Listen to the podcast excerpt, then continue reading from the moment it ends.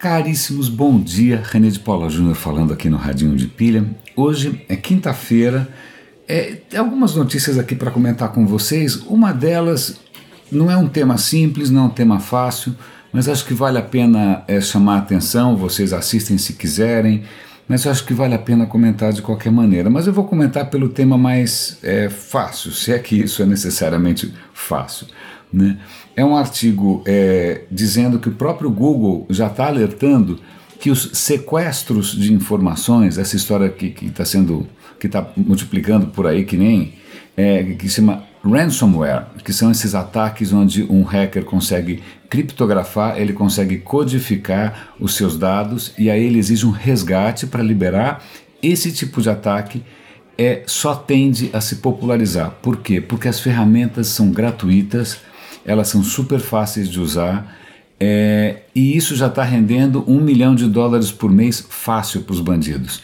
Então, mesmo que os grandes ataques, né, aqueles que a gente acha que foi algum governo não é que está por trás disso, eles ocorram de vez em quando, o pior é justamente o cidadão comum ou empresas né, completamente despretensiosas, né, sendo achacadas por esses caras. Então vale a pena dar uma olhada no artigo. Eu vou dar um link para um artigo também aqui interessante sobre um site, uma iniciativa que tenta de alguma maneira preparar o cidadão e as empresas para se defenderem contra esse tipo de sequestro. Por exemplo, disponibilizando é, aplicativos que tentem ou que, que consigam é, descriptografar ou liberar os dados, tentando né, dar ferramentas.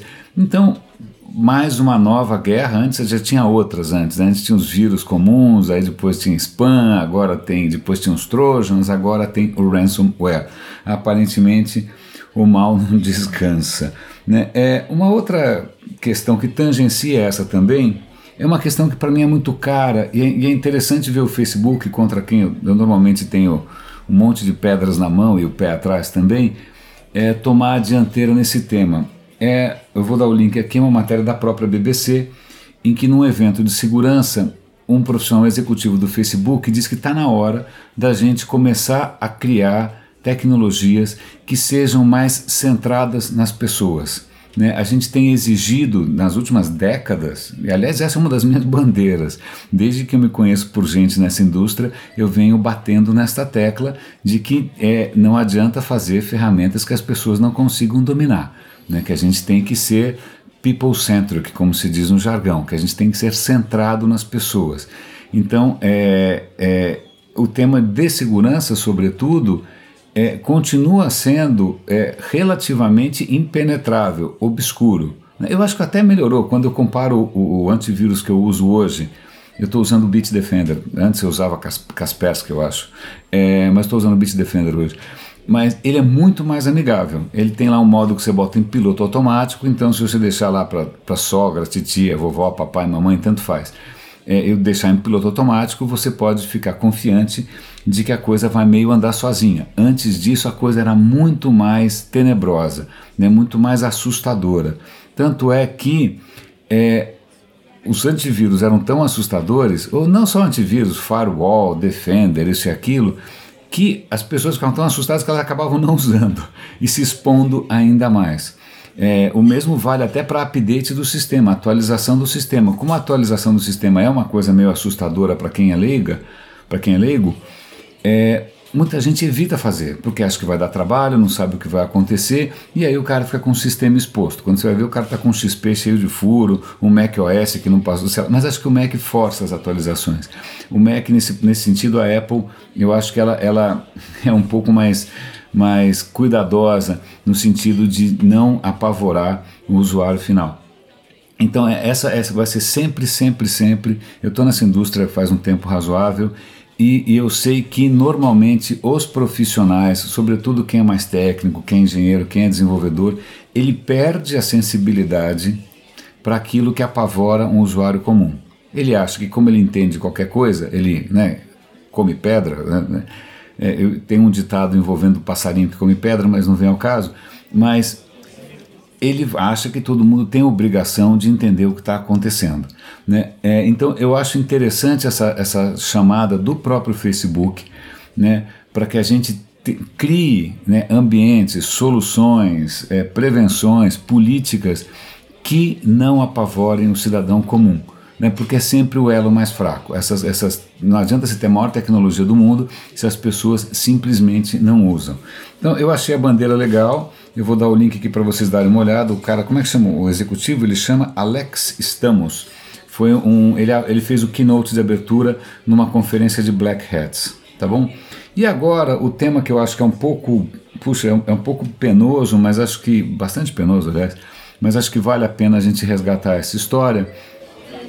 A BBC, é, o aplicativo da BBC sempre tem é, artigos ou reportagens que são um pouco mais culturais e históricas. Eles têm uma série que chama Witnesses, que são testemunhas. Eles pegam gente que já é mais velhinha, que de repente, sei lá, viveu a Revolução Cubana, viveu a Primavera de Praga.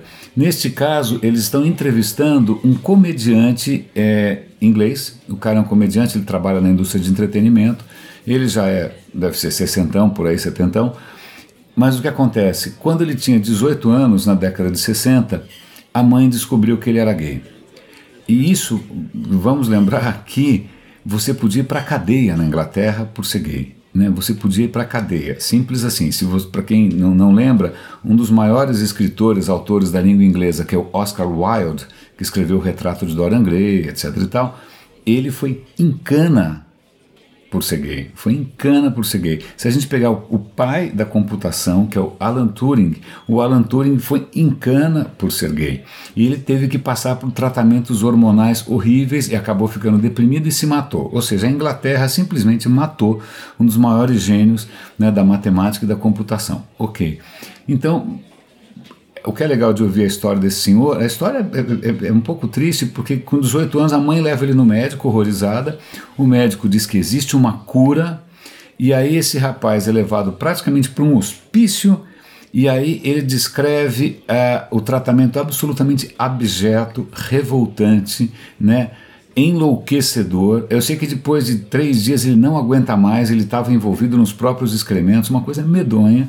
Né? E aí ele consegue escapar, e aí ele faz a única coisa que é, poderia permitir um certo respiro para ele. Ele se assumiu como gay, e aí ele virou um, um, um, um entertainer né? que foi o caminho para muitos homossexuais que foram assim, bom, já que eu, eu, vou, eu vou ser aqui o, o, o, o, bobo da corte, ou então eu vou, ser, eu vou escandalizar, então escandalizando, quem sabe eu abro mais espaço.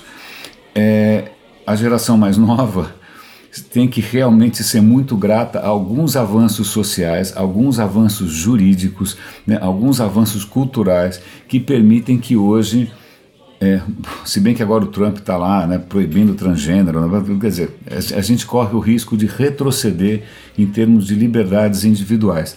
Então vale a pena lembrar que a vida já foi muito, muito, muito ruim, mesmo em países democráticos, para quem é diferente. Então, agora olhem lá para o Trump, vejam o que ele está fazendo, vejam o que, eu, quem ele representa, o que, que ele pode representar. Estudem, por exemplo, para não achar que isso é uma coisa de direita, estudem o que a Revolução Cubana fez com os homossexuais. Estudem, estudem qual é a relação do comunismo e do socialismo com o homossexualismo também. Não é bonita a história. É, então, é, a gente tem que ser grato pelo fato de outros cidadãos, outros indivíduos terem aberto um caminho para todo mundo ser um pouco mais feliz, mas isso é sempre algo que pode retroceder. Então, caríssimos, esse é o radinho de pilha de hoje, indo desde história, cultura, hospícios até sequestros de dados. É, grande abraço e até amanhã.